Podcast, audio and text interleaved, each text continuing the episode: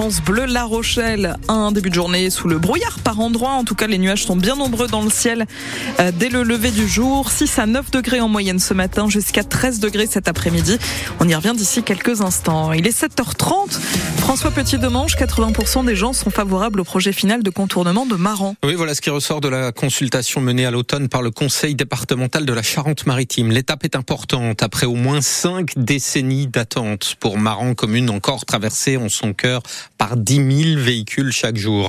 Le département maître d'ouvrage a recueilli 232 avis sur son projet de tracé, un contournement court par l'est de Maran à travers le Marais. Et la solution qu'il propose convient presque à tout le monde, Julien Fleury. Bien sûr, il y a des opposants, des riverains du futur contournement qui vont perdre leur quiétude, des habitants du village voisin de l'île d'Elle qui craignent plus de trafic sous leurs fenêtres.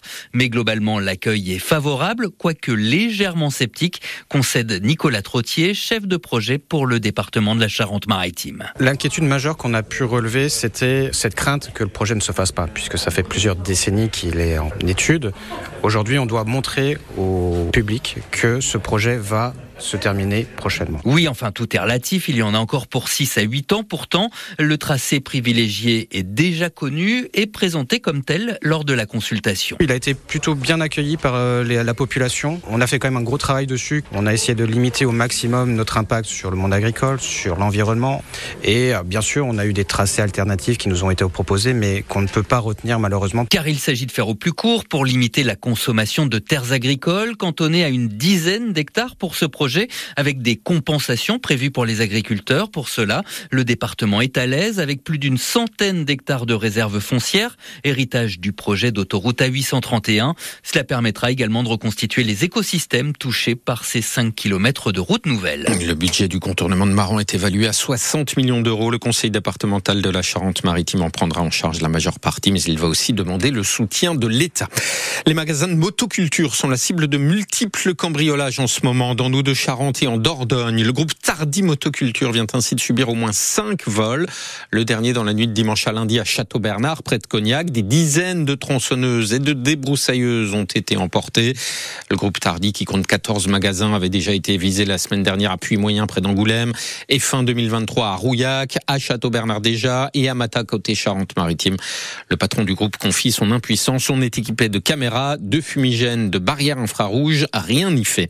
Entre 7 et 10 18 ans de réclusion criminelle ont été requis hier aux assises de la Charente. Quatre hommes sont accusés de viol et de violence volontaire aggravée sur personnes vulnérables pour avoir fait vivre un véritable calvaire à un homme de 52 ans aujourd'hui, des membres du même club de supporters de football d'Angoulême. L'avocat général a donc demandé 18 ans de prison contre celui qui est présenté comme le principal accusé, entre 7 et 15 ans contre les trois autres. Le verdict est attendu dans la journée d'aujourd'hui. Un piéton a été heurté par un TER hier après-midi euh, en plein Angoulême, rue de Bordeaux. Le jeune homme de 29 ans a été percuté par le train un peu avant 18 heures au passage à niveau de la zone de Bourlion.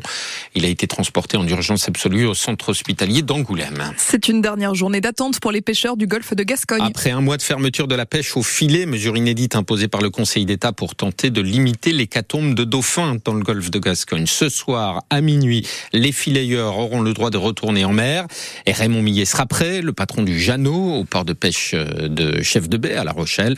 À minuit et pas avant, l'attente est longue et la colère toujours présente. En attendant, on n'a rien droit de faire. Hein. On ne peut pas faire de réparation de bateau, on ne peut pas faire d'entretien, on n'a rien droit de faire en fait. Le bateau n'a pas le droit de bouger jusqu'à minuit. J'ai le droit de monter à bord, oui forcément, il faut regarder si tout va bien, mais autrement je n'ai pas le droit de, toucher quoi que ce soit. Je ne peux même pas faire des réparations, je ne peux rien faire en attendant. Ah bah à minuit, je peux au bah, c'est sûr, mais matelots avec, bah forcément, oui, ça se bah, on va faire notre nuit, hein. voilà, on va pas se de 2 heures du matin, et on rentrera le matin vers 8 heures, je pense. les aides, bah, les aides, on verra ça quand ça viendra déjà, pour commencer. On est un petit peu comme les agriculteurs, en fin de compte. Hein. On va plus, on ira plus en mer et puis voilà, le gouvernement ben, nous, nous donnera une enveloppe et puis voilà, on restera. Alors cette année c'était un mois, l'année prochaine ça sera deux, trois mois. Vous connaissez des entreprises comme ça qu'on bloque pendant un mois, on dit non non, ben vous travaillez pas pendant un mois, point barre. C'est quand même incroyable. Raymond Millet, patron du Jeannot au port de pêche de La Rochelle, micro France Bleu de Bleuhen-le-Lay.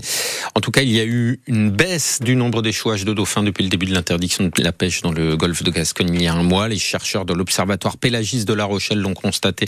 Ils rappellent que l'hiver n'est pas terminé et que l'an dernier, il y a eu un pic d'échouage extrêmement élevé au mois de mars.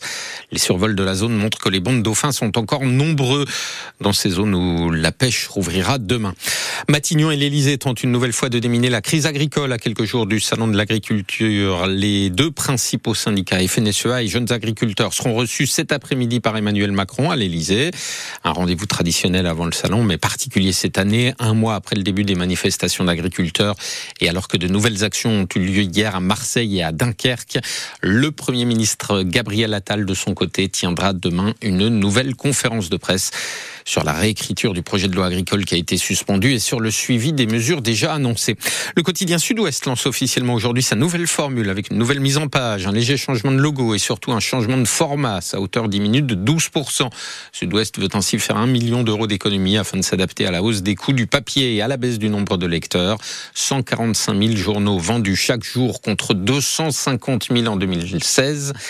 Le prix reste à 1,50€. Le quotidien Charente Libre change aussi de format aujourd'hui avec euh, là aussi une nouvelle maquette et un nouveau logo et toujours 1,20€.